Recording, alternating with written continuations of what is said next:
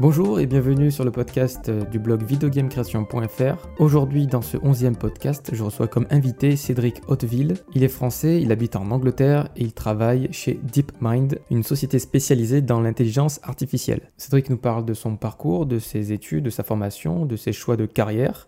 Merci aux personnes qui ont participé aux questions de cette interview. En général, je poste sur les réseaux sociaux l'annonce du prochain invité. Donc j'ai des interactions, j'ai des personnes qui m'envoient me, qui des questions sur les forums, sur les réseaux sociaux. D'ailleurs, je vous invite à nous suivre sur euh, les réseaux sociaux, Twitter, Facebook, Instagram. Sur ce, je vous dis bon podcast. Salut Cédric, comment vas-tu? Salut Ben, ça va? Bah, Très bien. Content que tu sois parmi nous euh, dans le podcast de videogamecreation.fr pour ce onzième podcast. Et euh, tu es game designer, tu es en Angleterre. Est-ce qu'il fait beau en Angleterre? Euh, Pas aujourd'hui. Tu, tu, es à Londres? pas, pas tout à fait. Je, je vis dans une, dans une région qui s'appelle Surrey. Euh, c'est au sud, sud-ouest de Londres, à peu près 40, 45 bornes. À peu près, c'est une demi-heure en train. D'accord. Et tu travailles chez DeepMind c'est bien ça. On va commencer par la toute première question, qui est la plus simple. Est-ce que tu peux te présenter? Euh, Ben oui, donc je, je me suis euh, Cédric Hauteville. Euh, je suis un game designer chez DeepMind. Et euh, ça fait... À la fin de l'année, ça fera 10 ans que j'habite en Angleterre. J'ai bossé, euh, ça fait à peu près un peu plus longtemps, ça va faire euh, depuis 2000, 2006 que je suis dans le dans l'industrie du jeu vidéo. Ça va faire 12 euh, ans maintenant, donc j'ai bossé dans différentes boîtes. j'ai commencé une petite, boîte à Paris, De Valais, Kiloton. ensuite, j'ai bougé en Angleterre où j'ai j'ai fait j'ai bossé chez Lionhead. ensuite chez Rebellion, euh, pour, euh, pour des, petits, euh, des petits contrats. Et ensuite, j'ai passé 6 ans à Supermassive Games, où j'ai fait la, passer la, plupart de mon temps sur, sur Until Dawn. Et puis, il y, a deux, il y a presque deux ans, j'ai décidé de changer un peu de, secteur et, et, je bosse maintenant chez, chez DeepMind. Ok, très bien. donc l'Angleterre, ça t'a plu tout de suite ou tu, ou tu y allais un peu par hasard Comment ça s'est passé? Euh, C'était un peu un, un, accident, plus ou moins. Euh, disons que j'étais euh, j'étais un moment où, euh, où je me. Euh, comment dire on, on, peut, on, peut, jurer un peu sur, sur ton podcast? Tu, tu peux, oui, oui. donc, là, je disais, un moment où je me faisais un peu, je me faisais un peu chier en France, où je voyais pas, il y avait pas vraiment de. Où ça devenait. C'était une époque, en fait, c'était en 2008-2009, où euh, c'était pas très difficile euh, en sortie d'école pour trouver un, boulot dans, dans, le, dans le jeu vidéo. Et euh, donc il y avait un moment euh, sur, sur LinkedIn, il y avait un, il y avait un recruteur qui m'avait dit,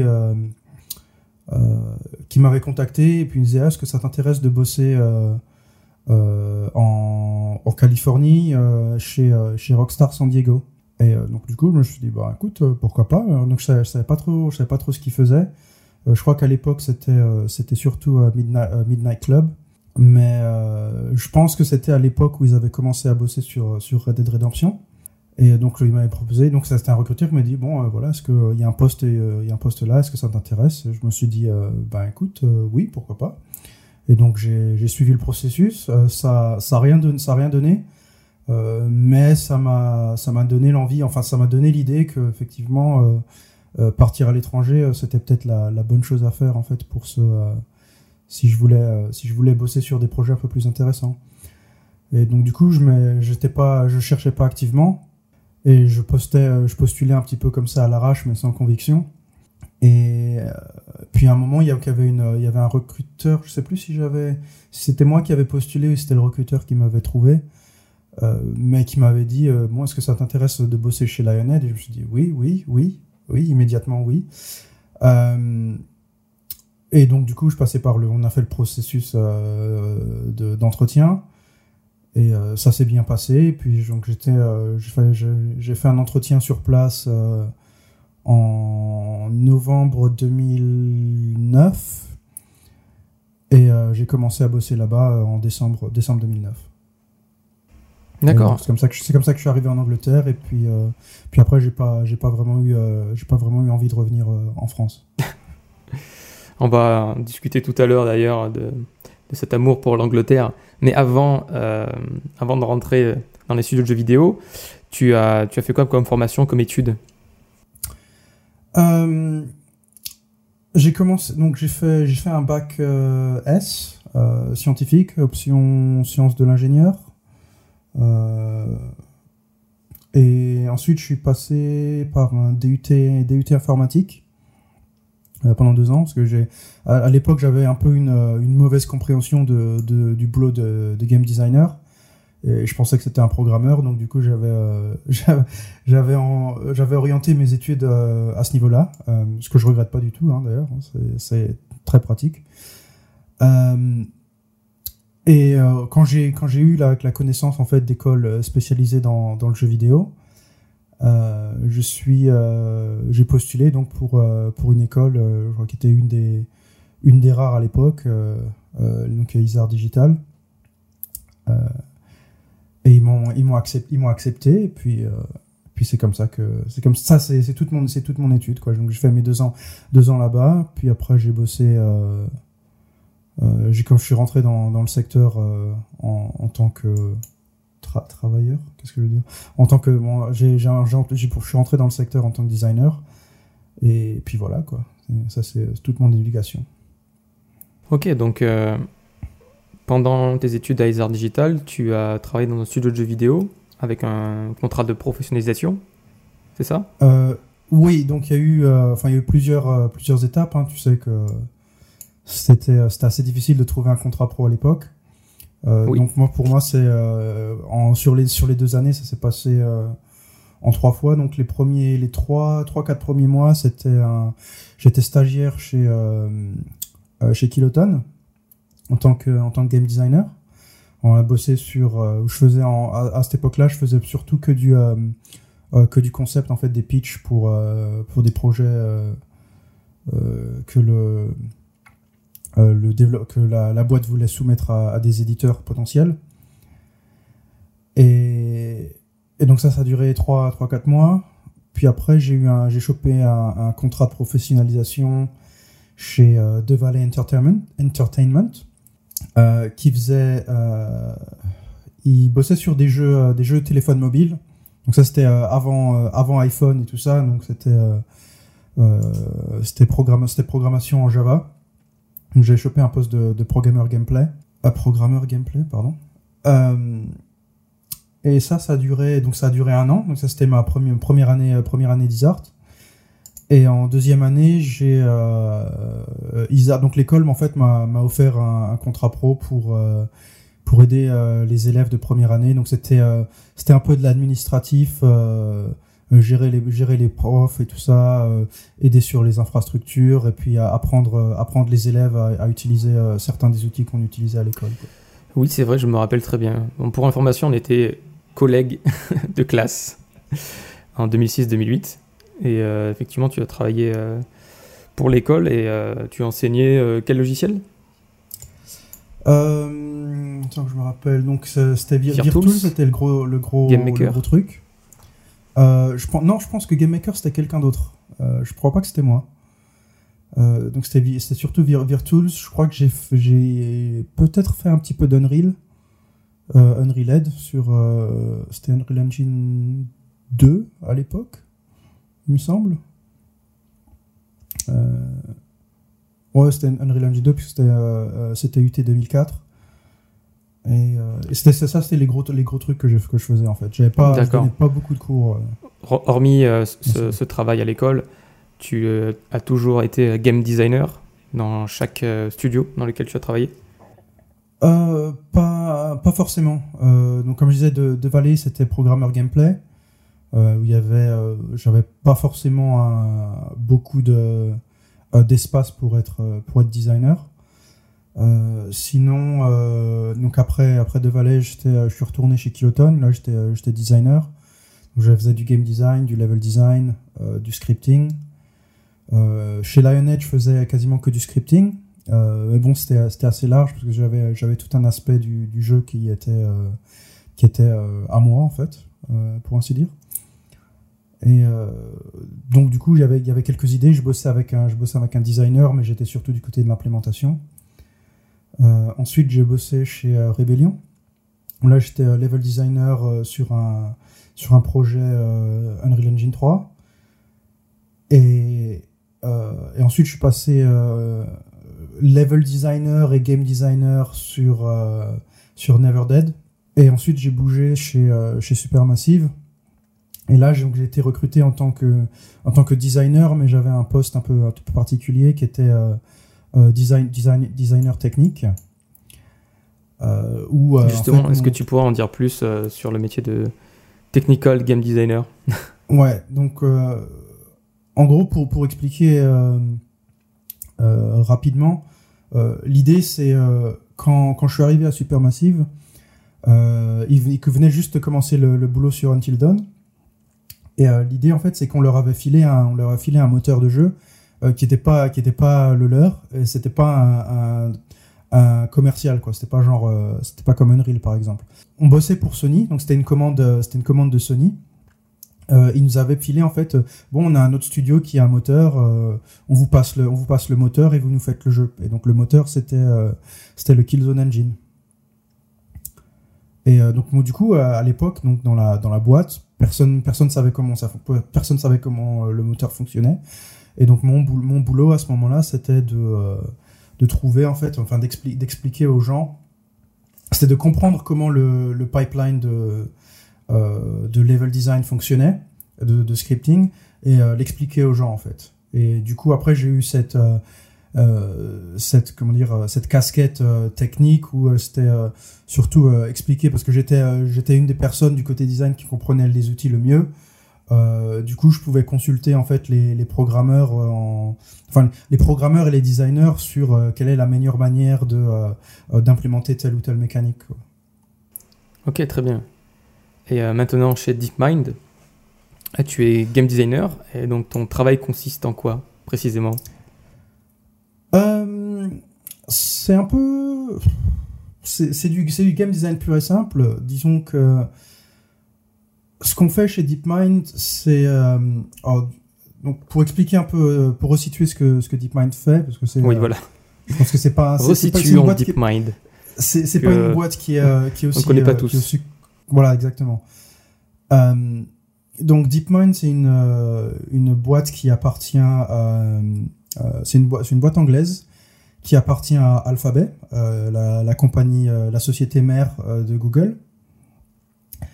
Et enfin, pour être pour être précis, donc c'était c'est une compagnie c'est une compagnie anglaise qui, qui, a été formée par un, un ancien un ancien développeur en fait, un ancien développeur de jeux vidéo, Demis Hassabis, euh, qui avait bossé chez, euh, qui avait bossé avec Peter Molineux. Mais son truc, lui, c'était toujours l'intelligence artificielle. Et donc, il a monté une boîte avec, euh, avec des amis dont le but était de trouver, de, le but est de créer en fait la première, ce qu'on appelle l'artificielle intelligence générale, qui est, en gros, c'est un, une IA qui, qui est capable d'apprendre n'importe quel n'importe quelle euh, compétence. Euh, disons par exemple, si tu regardes euh, les systèmes qui vont de, de voitures voitures sans voitures autonomes, elles sont donc c'est d'une certaine manière c'est une intelligence artificielle, mais elles sont elles, elles ne savent faire que ça. Alors que nous, ce qu'on essaie de développer, c'est c'est une euh, une, euh, une, intelligence artificielle qui est capable d'apprendre de la même manière qu'un qu'un humain est capable d'apprendre euh, quelque chose, quelle que soit la, la, compétence. Et donc dans, dans, cet, dans cet environnement-là, donc il y a beaucoup de, de chercheurs qui font des, expéri des, des, expérimentations, des expériences en, en, français. Et euh, pour faire ça, donc en fait, euh, ils ont besoin d'avoir un environnement dans, le, dans lequel euh, ils peuvent donner des tâches à ce qu'on appelle les, agents. Donc nos, algorithmes d'intelligence artificielle, on appelle ça des agents. Et euh, l'idée, en gros, c'est qu'on leur donne des mini-jeux à faire. Et avec, avec ces mini-jeux, on essaye de tester euh, est-ce que, est-ce que tu as une bonne mémoire, est-ce que tu es capable de, de, planifier une séquence d'action, etc., etc. Et donc l'équipe dans laquelle dans laquelle je travaille, notre responsabilité c'est de de construire en fait ces ces, ces environnements. Donc il y a eu un il y a eu un papier qui a été publié la semaine dernière où il montre qu'ils ont euh, où tu as groupe, un groupe d'IA qui, euh, qui est capable de jouer à une version modifiée de, de Quake 3 euh, en, en Capture the Flag, par exemple. D'accord, je suis en train de visiter un peu le site internet. Il y a une espèce de mini-jeu il y a une espèce de mini-jeu dans un labyrinthe en vue subjective, je crois. Enfin, en tout cas, la, la, capture. C'est le, le, même, c'est le même moteur, ouais. Ok. D'accord. C'est un peu, c'est un peu ça l'idée. Donc, du coup, nous, on, construit des tâches, on essaye de, euh, on essaye de voir est-ce qu'on peut faire un, puzzle où, euh, où tu as besoin de, as besoin d'utiliser, euh, as besoin d'utiliser la mémoire, par exemple. et ouais, je crois que c'est à peu près. ok, très bien. Ah, on va passer à la question suivante. pourquoi avoir choisi de partir en Angleterre? On en a parlé tout à l'heure. Euh, tu disais que c'était bah, pour euh, changer d'air un petit peu, changer de, poste aussi Oui, c'est ça. Bah, je pense que c'était un moment où j'avais envie de. C'était à l'époque où j'avais envie de bosser sur, euh, sur du triple A. Et disons qu'à cette époque-là, chez en France, il n'y avait pas y avait pas beaucoup d'options. C'était soit tu bossais chez Ubi, soit tu avais avais des petites ou tu avais des boîtes. Bon, c'était pas pas tout à fait triple A, mais c'était aussi il n'y avait pas beaucoup de boîtes intéressantes. Donc, euh, c'était Ubisoft, c'était, euh, c'était Eugène, c'était euh, Cyanide, Darkworks, parce qu'ils existaient encore à l'époque. mais donc, du coup, il n'y avait, y avait pas beaucoup de choix, il n'y avait, il y avait pas beaucoup d'offres. Enfin, oui, il y avait, y pas beaucoup d'offres d'emploi, mais il y avait énormément de demandes. Et donc, du coup, ça, paraissait, c'était un marché super compétitif. Et du coup, il semblait plus intéressant, en fait, d'aller voir ailleurs, quoi. C'est surtout, euh, moi j'étais pas forcément euh, une. c'est pas forcément un objectif où il fallait que je quitte, fallait que je quitte le pays. C'est juste que j'avais ouvert mes possibilités en fait. C'était si je, si je peux avoir un boulot en France, ben tant mieux. S'il faut que je bouge pour, pour aller ailleurs, ben je bougerai quoi. Ok, donc tu avais en fait la motivation de partir à l'étranger, Angleterre, États-Unis, Canada. Euh, tu t'es dit euh, pourquoi pas euh, Tu avais un bon niveau d'anglais à l'époque, j'imagine? J'avais un niveau correct, mais disons que c'était un niveau scolaire. quoi. J'avais jamais eu l'occasion de, de pratiquer l'anglais de manière conversationnelle avant de avant que j'ai passé mon entretien en fait chez, chez Lionhead quoi du moins euh, à, l'oral, je veux dire. À l'écrit, euh, moi, ça, c'était pas un problème. Mais, donc, ouais, l'oral, j'avais pas eu vraiment d'occasion de pratiquer euh, avant, avant de déménager. Ok. Est-ce que tu as vu ton métier évoluer depuis, depuis 10 ans, 12 ans que tu es dans l'industrie? Euh, Des outils, des approches, des demandes peut-être de la part des studios? Point de vue game design? Disons qu'il y a déjà il y a euh, eu un changement euh, du fait que les euh, les outils maintenant sont beaucoup plus accessibles avec avec Unreal Engine 4, Unity, même les nouvelles versions de, de Game Maker. c'est devenu je dirais je dirais je dirais c'est presque devenu inacceptable de euh, de, de, de, postuler euh, pour, un, pour un boulot sans, sans avoir rien, sans n'ayant absolument rien à présenter. Quoi. Euh, que ce soit un, prototype ou, ou un mini-projet. surtout quand tu as, des, des événements comme les Game Jam où, où on, te, on te file un environnement pour, pour faire un prototype que tu puisses montrer à un potentiel employeur. donc je pense que les, les gens sont devenus un peu beaucoup plus stricts envers les juniors parce qu'ils ont, euh, ils ont de moins en moins d'excuses en fait pour, euh, pour avoir ne serait-ce qu'un début de portfolio. Donc chez DeepMind, tu travailles avec quels outils précisément? Est-ce que tu as un moteur maison? Est-ce que vous utilisez Unity, Unreal Engine? Faut que je vérifie si c'est public en fait, si l'information est publique. il me semble que oui, mais je vais. Ah, tu peux dire outils maison. Il n'y a pas besoin de. Ou tu peux bah, dire cette information est confidentielle, désolé, je ne pourrais rien vous dire pour l'instant. Euh, Veuillez consulter mon avocat. Non, non, ok, non, c'est bon. Euh, non, on bosse, on bosse sur, sur euh, avec Unity. Enfin, sur Unity. Ok, ok. C'était pour savoir, tout simplement. Non, c'est. Et donc, tu, tu programmes aussi sur Unity en même temps que tu designs euh, de mon côté, oui. Euh, on est euh, on est plusieurs en fait. Il y a plus il y a plusieurs types de designers dans, dans notre équipe. Il y en a qui sont un peu techniques comme moi, et il y en a qui le sont qui le sont pas, qui ont qui comment dire qui se ah comment on dit en français? non, dis-le en anglais. Écoute. Non, mais qui se qui se reposent en fait sur sur des pro, sur des programmeurs. Mais donc moi aussi, moi aussi, je me repose sur les programmeurs en fait quand, quand ça devient quand ça devient un peu compliqué ce que j'essaye de faire.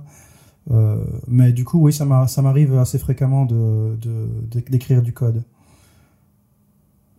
Ok. Euh, qu'est-ce qui te motive tous les matins à travailler dans l'univers des jeux vidéo? Euh, C'est un peu particulier parce que disons que je bosse plus, je bosse plus vraiment. C'est plus tout à fait le secteur. Mais disons que, enfin, c'est pareil. Hein. Enfin, disons comme je dis, je, c'est, je suis plus tout à fait dans le secteur du jeu vidéo, mais je fais toujours du jeu vidéo. C'est un peu particulier comme situation. Euh, et qu'est-ce qui me motive euh, ben, Effectivement, la finalité est différente. Tu ne fais pas des jeux pour des joueurs, tu fais des jeux pour des IA. voilà, c'est ça. Je fais des jeux pour des machines. Et euh, ce, qui me, ce qui me motive, je dirais que c'est euh, c'est l'idée de faire quelque chose. En fait, c'est c'est c'est l'idée en fait d'être euh, de faire partie en fait de, quelque chose de euh, euh, d'être à la, la pointe de, de, la technologie en fait parce qu'on fait on fait des choses qui sont qui sont super qui sont super avancées. On essaye de faire un truc que personne n'a fait et que personne on sait même pas si on sait même pas ce qu'on ce qu'on essaye de faire est possible. Et, et, être part de part de ça en fait c'est assez, assez intéressant quoi puis c'est être entouré de, gens, de gens super intelligents. Euh, c'est vraiment, euh, ouais, c'est vraiment une expérience intéressante, quoi. D'accord. En fait, c'est, tu as répondu à la question pourquoi est-ce que tu fais des jeux vidéo, plus ou moins? C'est euh, les jeux vidéo, ça faisait partie de tes envies, dans le sens où c'était un domaine qui te plaisait parce que ça mêlait les nouvelles technologies, l'expérimentation, j'imagine? Oui, c'est ça. C'est ça. C'est euh, disons que c'est c'est un boulot qui est euh, que j'aime bien, c'est parce que c'est technique, c'est à la fois technique et créatif en fait. Je pense que c'est ça qui qui m'intéresse. Et euh, quel est ton meilleur souvenir ou ta meilleure anecdote que tu pourrais nous raconter? Je crois que tu as travaillé avec Peter, Peter Moulineux, plus ou moins, de loin? De, de loin, oui. Disons que on, on a bossé, on était sur la même équipe parce que je bossais euh, quand je suis chez Lionhead, je bossais sur Fable 3. Euh, mais disons que j'ai pas, j'ai pas bossé directement, euh, directement avec lui. mais c'est vrai qu'il y avait des trucs, il y avait des trucs un peu marrants du genre. donc il y avait ici il a, il a cette, cette réputation d'être un peu, d'être un peu mythomane. mais c'est, c'est, c'est un peu, c'est un peu bizarre comme truc parce que on, avait, on avait vu, on avait eu des, exemples où euh, euh, donc il, y a, il, fait une interview, puis après on, lit, on lit, on lit l'article, puis on se rend compte qu'il disait euh, ah ouais dans le jeu on peut faire ça et ça, puis on se regarde et on fait hein depuis quand? Et et en fait on se rend, on se rend compte que c'est pas forcément c'est pas forcément qu'il avait menti, mais c'est qu'il avait c'était c'était probablement une mauvaise interprétation du design. euh, parce qu'il faut, euh, faut, se rappeler qu'il n'était pas, c'est pas le seul designer en fait sur le jeu. Hein, il est juste directeur, il était juste directeur créatif. Et donc il y avait, euh, pas mal d'autres personnes en fait qui, qui faisaient, le gros du boulot. Et donc du coup il y, avait, des problèmes d'interprétation parfois, et ça, ça mené à des trucs où, où il disait, ah, un truc. C'est la, même manière où, euh, donc ça c'était après, mon époque, mais quand ils avaient, quand Lionhead avait bossé sur euh, sur euh, Fable de Journey, euh, où il fait la démonstration à, à, l'E3, et puis les gens se disent Ah, mais c'est sur rail, c'est tout pourri. Puis après, il dit ah non non non non, c'est pas sur pas sur rail du tout. Alors qu'en fait oui, c'était sur rail. Et mais du coup, puisqu'il avait dit ça en public, ils ont dû changer le jeu pour pour que ce soit pas tout à fait sur rail. Et, donc ça c'est ouais, ce genre de truc qui se passe avec avec lui, euh, du moins, du moins de mon, mon expérience. Hein. Comme dit, j'ai jamais bossé directement avec lui. Il est un peu détaché du projet, à annoncer des, choses comme ça euh, sans, sans le savoir. un, peu, mais je pense que ça c'est la même chose avec tous les directeurs créatifs quoi. Ils sont pas surtout dans les quand t'as une, une équipe de 100 de 100 personnes. Euh, le, le, le, design, il va être découpé, euh, il va être partagé entre 5 ou 6 personnes. disons que le, le design papier, d'une certaine manière. Donc du coup, c'est pas c'est pas forcément euh, comment dire c'est pas c'est pas impossible de, de, rater quelques détails en fait de pas être au fait de, de certains détails du design. Ok. Ok sacré Peter. As-tu des conseils à donner à ceux qui veulent devenir game designer comme toi? euh, bah, comme j'ai dit c'est euh, faut faire des protos euh, faut parce qu'il il n'y a plus, il y a plus d'excuses. Euh, donc, lancer, lancer Unreal, apprendre à utiliser des outils, faire des game jams. Et, et surtout, comme ce que je disais dans, mon, dans ma présentation que j'avais fait à la GDC au mois de mars, il faut, faut apprendre à apprendre.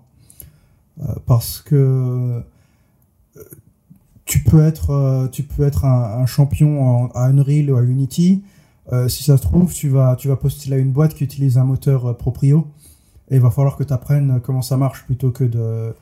Euh, parce que te, plaindre, qu'ils n'utilisent pas Unreal ou machin, ou que la, feature que tu aimes bien dans Unreal Editor elle est pas là, ça, ça va pas, ça va pas être productif.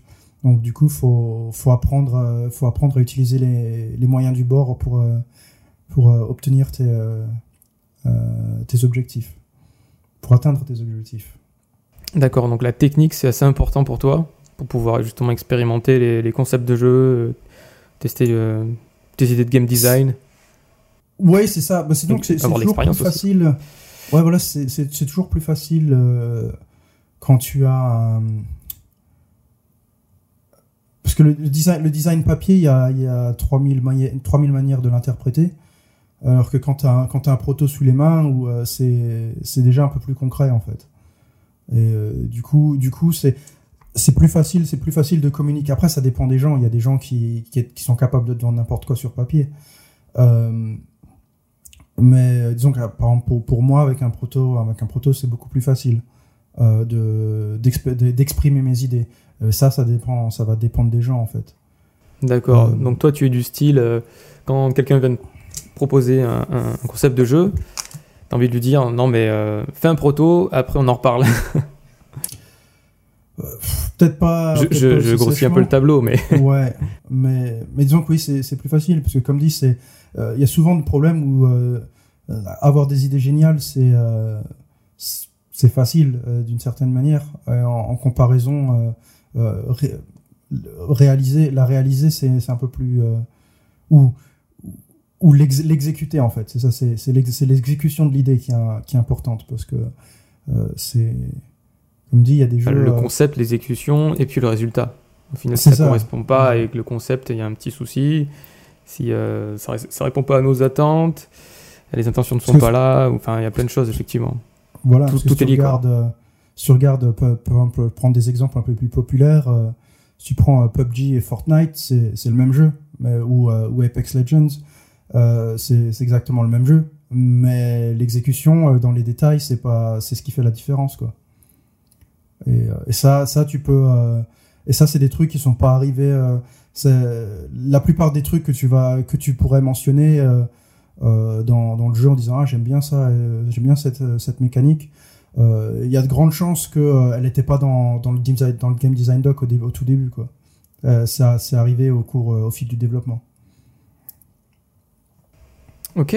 Euh, est-ce que tu as des, des, livres que tu conseilles de lire sur le, le sujet, le game design, euh, le développement, etc. Tu euh, cherches dans ta bibliothèque, là, je te vois. Je, regarde, je, regarde, dans ma bibliothèque. J'ai pas énormément de, de, livres. ce, que je, ce que je recommande, en fait, c'est. Il y en a un que je recommande qui s'appelle, que je vois ici, mais c'est vraiment spécifique euh, au, euh, au design narratif. ça s'appelle Creating, Creating Emotion in Games. J'ai oublié. Ah, il me semble l'avoir vu quelque part, effectivement. Ouais. On l'a déjà cité. Très bon, très bon, très bon bouquin sur les sur le narrative design. sinon, je pense que c'est surtout, je pense qu'il y a beaucoup d'infos sur YouTube en ce moment. Donc il y a la, chaîne YouTube de la GDC qui file pas mal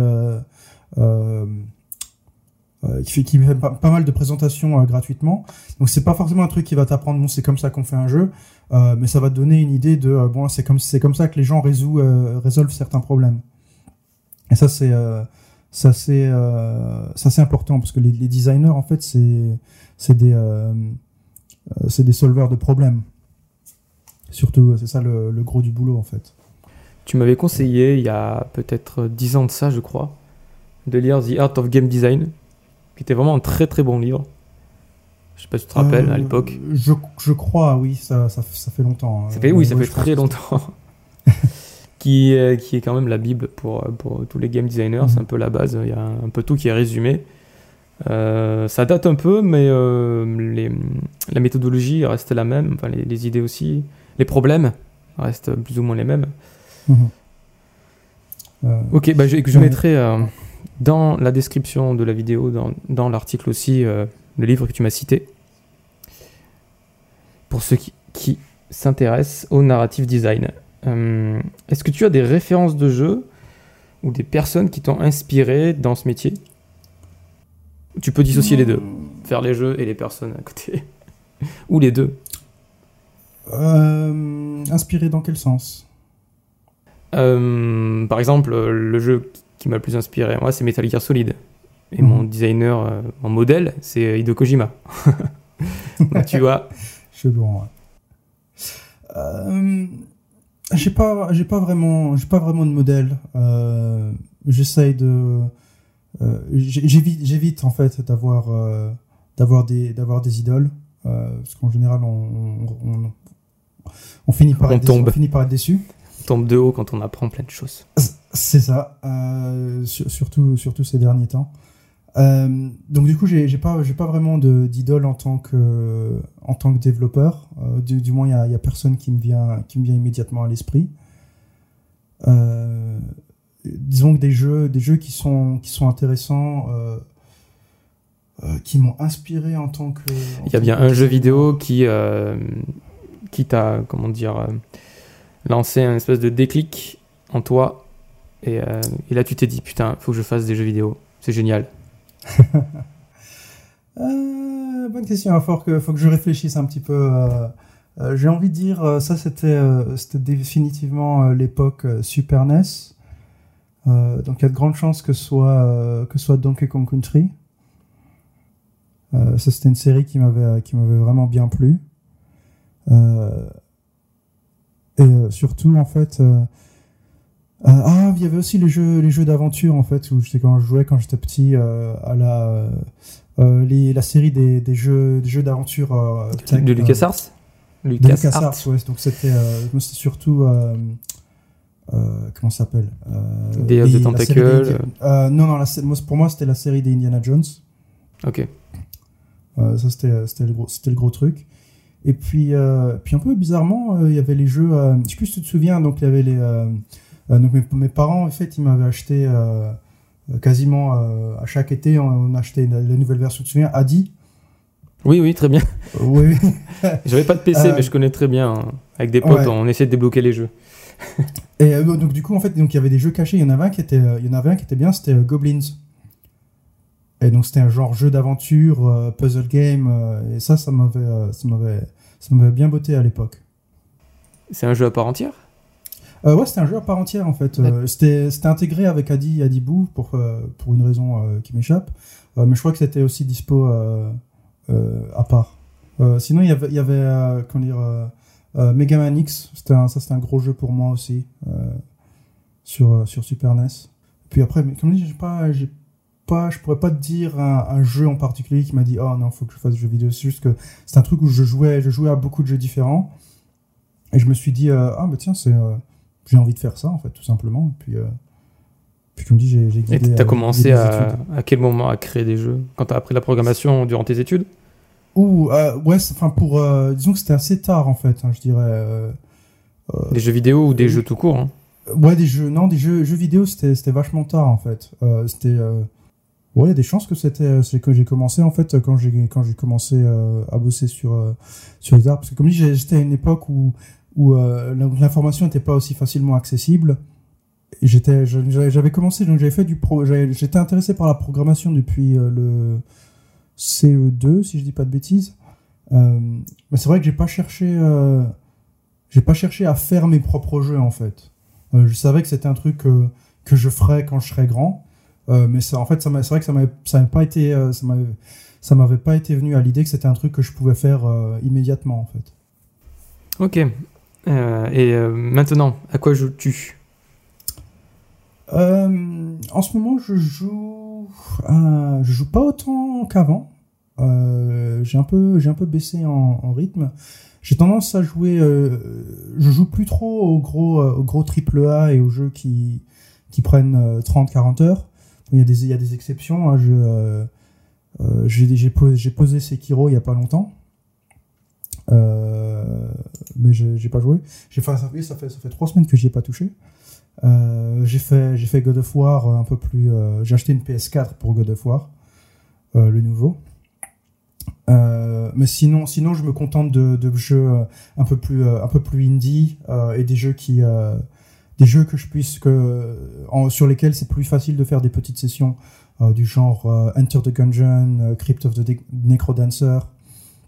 je joue aussi à des jeux, des jeux un peu passe-temps, genre, genre Marvel, Puzzle Quest, certains free to play.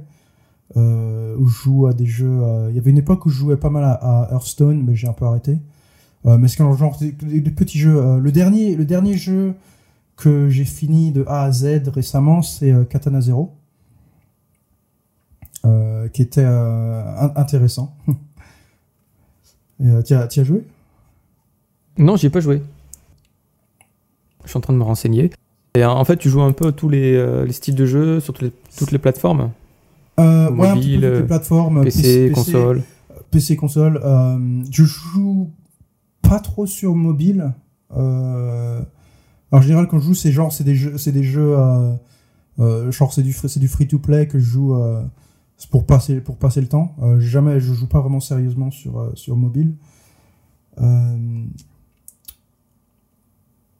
mais sinon, oui, toutes les, enfin, plateforme principale pour moi, c'est PC, console, console un petit peu. quand il y y a un jeu qui me plaît. Euh, les portables, ça fait longtemps que j'ai pas, j'ai pas touché au portable. Euh, j'ai pas, j'ai pas de Switch, j'ai pas eu de DS.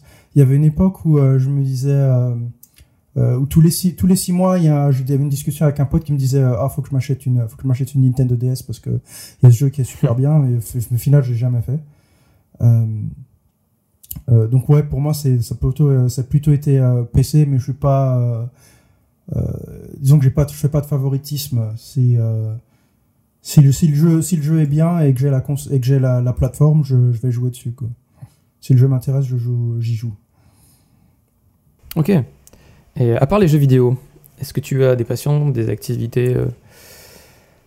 Euh, Oui. Euh, mon quand, hobby slash deuxième boulot, c'est la photographie. photographie et, et vidéographie. Donc je suis euh, donc je fais de la, je fais de la photographie surtout en, en euh, de la portraiture. Et en, en, vidéo je fais un peu euh, je fais un peu tout. J'ai fait des j'ai fait des, cli des, des, clips des, des, clips musicaux euh, pour des pour des, des, amis enfin des amis d'amis. J'ai fait un documentaire il y a 5 ans maintenant. 4-5 ans ouais. Euh, sur, euh, sur les arts, arts, martiaux, arts martiaux historiques européens. Euh, c'est intéressant parce que c'était c'est un truc je me suis dit bon j'ai besoin je commençais à m'intéresser à la vidéo. Et je me suis dit j'ai besoin d'un j'ai besoin d'un projet pour apprendre. Du coup je me suis dit je vais faire je vais faire un documentaire plutôt que de faire un, court métrage parce que c'était plus il y avait moins de personnes à organiser. C'était quand même un gros projet Niveau euh, production, matériel. C'était un, gros, un, gros projet parce que euh, je voulais. Euh, en gros, je, donc je faisais ce sport en fait qui s'appelle les, arts martiaux, arts martiaux historiques européens. Et donc en fait, ce que c'est, c'est que c'est une c'est de l'escrime médiéval en fait, c'est le terme un peu vulgaire pour ainsi dire, où l'idée en fait c'est qu'il y a des gens qui, qui vont retrouver des manuscrits ou qui expliquent ah voilà c'est comme ça c'est comme ça qu'on se, qu'on se battait avec une épée longue ou, ou avec une épée un bouclier au, au, 14, au, au 15e siècle et donc les gens en fait ils ont retrouvé ces manuscrits et ils essayent en fait d'en extraire euh, d'en extraire les techniques, de comprendre qu'est-ce que les gens voulaient, qu'est-ce que les, euh, comment comment ça marchait en fait. Et donc du coup, c'est il y a tout un mouvement autour de, de ce truc-là et c'était pas très euh, c'était pas très bien connu.